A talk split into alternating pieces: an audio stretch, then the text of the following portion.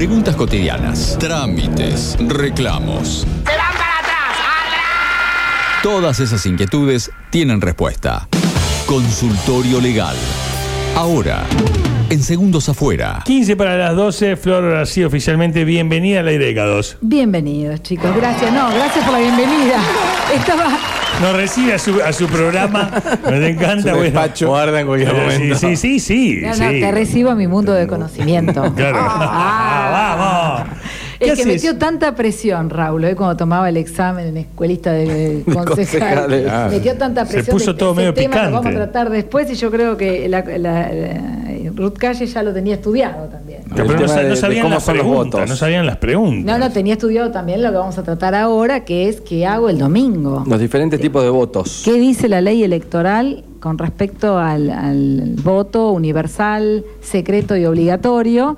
Pero antes recuerdo que en un día como hoy, hace 60 años, 1951, por primera vez emitía el, se emitía el voto femenino. Ah, mira, mira vos. Ah, ¿vieron? Muy bien. Vieron, Bienvenido a mi mundo de Es conocimiento. así, está bien. claro, estamos eh, nadando en estas aguas felices este, y son 60 años. 60 años, el 11 de noviembre de 1951. Un derecho... eh, 70, ¿no? eh, Sí, me sí, parece, 50 parece eh, eh, absurdo, parece ridículo, ¿no? Ay, Este, parece ridículo, pero realmente así sucedía. Votaban solo los hombres, las mujeres empezaron a votar. Eh, eh, ¿Tenés algún dato más respecto a qué, qué- qué- qué cambió, aparte de eso, los resultados seguramente?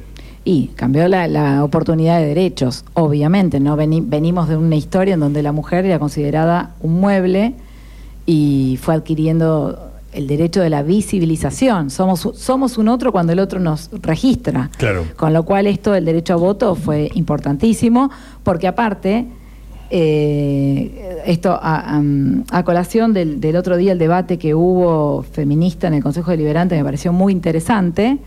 Eh, un montón de problemáticas atraviesan eh, la cuestión femenina, feminista, pónganle la palabra que quiera, y me pareció excelente la idea de, de Hernán Trigo de que hubiera una comisión y cada vez que hay un proyecto pase por una comisión que pudiera atravesar el género y ver si, cuando hablamos de techo, cuando hablamos de, habit- de habitabilidad, de, no sé, de 20.000 cuestiones, de ambiente sano, porque miren, uno dirá, ¿y qué tiene que ver el ambiente sano con las mujeres? Introducir en los penales y en la sociedad la copa menstrual ayuda a un ambiente sano. No solo un ambiente sano, sino una economía, porque vos, las mujeres gastamos muchísima plata en, en protección femenina y la copa menstrual, en apariencia, porque no la he usado, em, lo voy a admitir, eh, viene, por un lado, a salvar el ambiente y a salvar la economía de mucha gente que, que tiene grupos de vulnerabilidad. Claro, claro. Este, porque es algo que se compra una sola Sí, vez son y cosas dura- que realmente más allá de género creo que aparte hay una división que tiene que ver con la, la- la, eh, eh, con lo social que uno a veces ni piensa en eso. Bueno, Eh, por eso y- cuando y, hablamos de estas cosas no es una cuestión de grieta. Sí, No, te pasa que te enteras que una chica no va al colegio porque no tiene para comprarse toallitas, ya ahí es como que es un caso paradigmático Claro. de lo que estás diciendo. Que vos decís, no puede, no puede pasar. No, es como pero eh, pasa. esas cosas que te- hay uno en el café y dice, ah, te puedes creer, con ese tono. Es como si, che, Necoche, hay chicos que no conocen el mar. Ah, ¿Viste? sifoncito. No te lo- sí, es verdad. Son esas cosas. Eh, votamos, hay derechos, hay una ley, hay, Bueno, hay- El derecho eh, fundamental es que todos tenemos que emitir el voto porque es obligatorio, universal y secreto. Es decir, tenemos el derecho a no decir lo que vamos a votar. eh, todos votamos por igual a partir de la que, que la ley nos eh, habilita por edad y eh, obligatorio. Que ayer estamos ya en el año 21 y que parece una pavada, hay una parte de la ley electoral que dice que los eh, representantes del Poder Ejecutivo provincial, nacional y municipal van a tener que eh, chequean que todos los empleados de, la, de esa comuna o, lo, que fuera el organismo, que hayan ido a votar los empleados, ¿no? Entonces, lo chequeo con un pariente muy cercano y me dice, vos estás loca que yo tengo que decir a fulano de tal si fui a votar o no fui a votar, de última que me cobren la multa. Y eso abrió una discusión buenísima porque nos costó mucho conseguir el voto y el voto es obligatorio. y que un poder ejecutivo chequee solamente si fuiste a votar, que es una obligación ciudadana, como hablábamos la otra vez de la participación ciudadana, nos da derecho a quejarnos. Entonces, si yo mañana no voy a votar y digo, ah, pago la multa, qué sé yo, qué sé cuánto, que es barata o no sé qué, después no te quejes cuando te quejas. Ok. Porque a su vez, si bien esta práctica no se hace, chequeé que por lo menos acá en Necochea no se hace, y no estaría mal que se hiciera, el no votar, aparte de la multa, inhabilita para, mm, por ejemplo, ¿te querés presentar un cargo público? Si vos registrás una, eh, una, que faltaste una votación los últimos tres años, no podés acceder a ese cargo. Claro. Aparte Sí, y una también, multa, Flor, te interrumpo sí. acá, somos hijos del rigor, o sea, la multa hoy se paga o no me importa pagar la multa porque la multa, si yo no tengo eh, eh, mal el dato, son creo que 250 pesos. Traje prueba empírica. ¿no? Bueno, no existe. Pone una multa de 10 lucas para el que no vaya a votar y yo te puedo asegurar que somos hijos del rigor respecto a las cifras también. La gente va a ir a votar. Bueno, pero acá te corrijo algo. Sí. La ley habla entre 50 pesos, espera que ya te voy a decir exacto, Doctora y 500 Ley, pesos. Muy bien. Bien. Yo no fui a votar en el 2015 con causa justificada, que ahora voy a hablar de las excepciones a no Sí. ir a votar. Estaba en Buenos Aires haciéndome unos chequeos. Fui a la comisaría y, porque cómo hay que certificar esto, claro. cómo justificar. Ahora bien, no hice el segundo paso, que era subirla a la página, eh, que es de- porque esto se sube de manera online, infractores.padrón.gov.ar. Antes este trámite tenías que hacerlo personal en la Junta Electoral del barrio donde hacías la denuncia en la eh, comisaría. No. O sea, era un trámite. Yo fui a hacer la denuncia policial. Cuando me enteré del segundo paso, dije, pago la multa. Estaba en Buenos Aires también en una elección. Exactamente. Bueno, Yo- ahora es online, es más fácil. Entonces vos subís la foto y ahí se chequea por qué Florencia Angeletti en el 2015, que fue el tema del balotage, Sí. no fue a votar. Y ahora en estas, que sinceramente me parece una pavada, pero yo me siento mal no yendo a votar. Claro. Que me tomé vacaciones y no estuve para las pasos. Dije, bueno, vamos a probar cómo anda el sistema. Me fui a, a, reitero, eh, Infractores. infractores.padrón.gov.ar a consultas y yo registraba todavía eh, la, la no, la no certificación del 2015 porque no lo había subido, 50 pesos, y esta de que la última que no voté, 100 pesos. No, al revés, perdón. Del 2015 como eran generales, 100. y estas como eran pasos fue 50. Lo pagué porque dije, es mi deber pagarlo, más allá que sea mucho o poco, es mi deber, falté y no cooperé a, a tener un sistema democrático, ¿no? que mucha gente perdió la vida por esto. Claro. Así que eh, funciona. Ahora bien, te gradúan entre 50 y 100, según si es paso o primarias, y es el mínimo. Yo supongo que un historial de una persona incumplidora sistemáticamente va a tener una multa cada vez más. Es decir, Claro. Por reincidente. Exactamente, pero yo creo que lo más importante es que te inhabilita de derechos como el que decía recién. Después tenés que acceder a un cargo público, ¿viste? Concursaste para Sí, sí. fiscal, esto, el otro, y son las pequeñas objeciones que aparecen de que sos infractor. A la hora de salir del país, ¿te- ¿hay alguna limitación respecto a esto? No, no conozco No. que haya limitación. No, no, no, no. Claro. La única limitación salir del país tener una- un proceso en trámite, un Una procesamiento o, un- o una condena, ¿no? Bueno, vamos a ¿qué pasa con las quiénes están exceptuados? Claro. En esta elección, obviamente, va a estar exceptuado toda persona que sea caso sospechoso de COVID, que tenga COVID o que tenga un PCR positivo. ¿Cómo se registra esto? Con la certificación, si te lo fuiste a hacer al hospital, tenés todo el chequeo hospitalario, que entras en un listado y esas cuestiones, y si lo chequeaste en un privado, con el test, el PCR positivo. Personas enfermas, eh, cualquier tipo de enfermedad que les imposibilite ir a votar, lo tienen que certificar médico público, médico privado o lo que fuera, certificado de cualquier este, empleado de servicios públicos que tenga que rendir, que ese día tenga que estar a disposición, luz, vamos a ponerla, la gente que arregla las... Sí, sí, está de guardia en la usina. Está de guardia, exactamente. Los jueces y auxiliares de justicia que tienen abierto el que son el juzgado electoral en turno. ese o juzgado de turno. Y creo que no me olvido absolutamente a ninguna. Me persona. levanto con 39 de fiebre. Estoy cansado, resacoso, mal. eh, no voy. ¿Qué tengo yo? ¿Un certificado Te médico? llamás al médico, certificás esa situación y siempre creyendo que todo esto es verdad y después lo subís, esa foto, a donde dijimos recién, infractores. Claro, pues sos un infractor hasta que no puedas demostrar que, que forjaste Ok. con- si con podés justificar tu excepción, no te cobran esta multa que digo y no quedas como infractor, vuelvo a reiterar, no por la multa en sí, sino por esta cuestión que después no sabes qué te puede imposibilitar. Si se cumpliera con la pauta municipal, provincial y nacional, vos tendrías problemas en tus ascensos. Si fueras, eh, si, si este, causa reiterada, dice la ley electoral, te podrían dejar cesante, que sabemos que de la administración pública es muy raro quedar cesante. Claro. Eh, con lo cual, si es- la ley electoral se cumpliera a rajatabla, te puede entorpecer tu vida civil, tu vida laboral este, y ciertas cosas. Una salvedad, Flor, que venimos Sí. haciendo en Cinta Testigo también, que tiene que ver con esto. Que todo aquel que no haya ido a votar a las PASO no queda inhabilitado para ir a votar el próximo domingo. No, no, no, no, no, no, no. O sea, por No, más que no haya no, no. sido a las PASO, porque quizás no te, no te interesaba las PASO o le quitas repercusión por una cuestión de que crees que es una interna, no te quita el, el- el derecho, el a, votar. en la- es un derecho. Los derechos solamente los puede eh, quitar eh, alguna ley del Poder Legislativo, algún decreto o alguna sentencia judicial. Tienen que ser órdenes emanadas por alguno de los tres Bien. poderes. Si no, son- tenemos los derechos plenos, obviamente.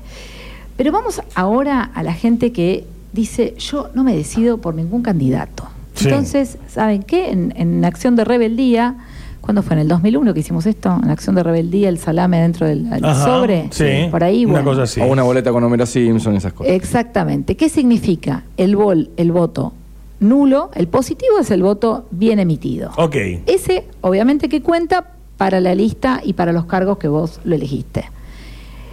¿Cuándo es voto en blanco? Voto en blanco es el sobre sin nada. Bien. El sobre sin nada que para las PASO cuenta en la cantidad de votos para sacar los porcentajes de las listas que van a eh, competir en las generales.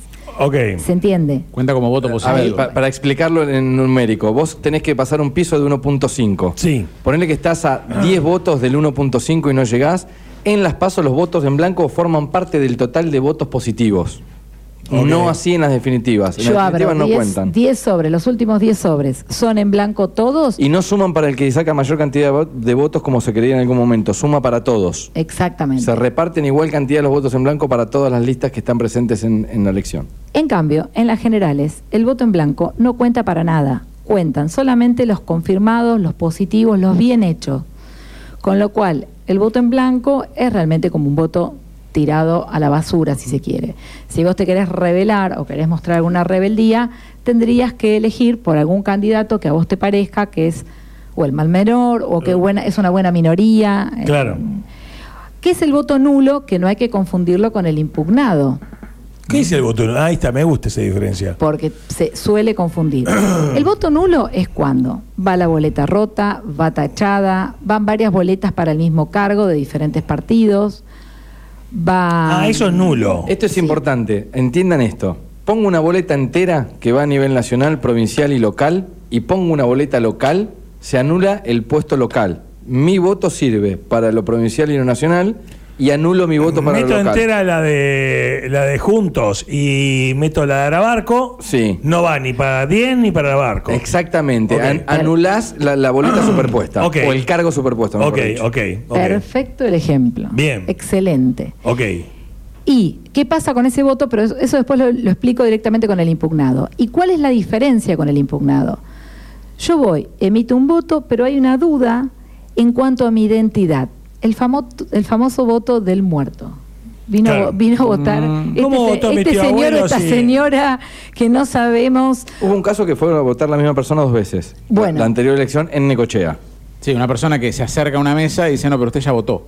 Claro. Fue una Claro. cosa así, ¿cómo puede ser? ¿No? Eh, Eso ya, ha votado. claro, yo Bueno. no vine antes, y no, pero acá está registrado que usted ya votó. Claro. Y se generó esa discusión. No nos va a decir a nosotros quién es usted, señor. ¿Eh? Usted ya votó. Bueno, ¿qué se hace en ese caso con esa persona que dudamos un Sí, de poco su de su identidad. identidad? Le hacemos poner el dedo.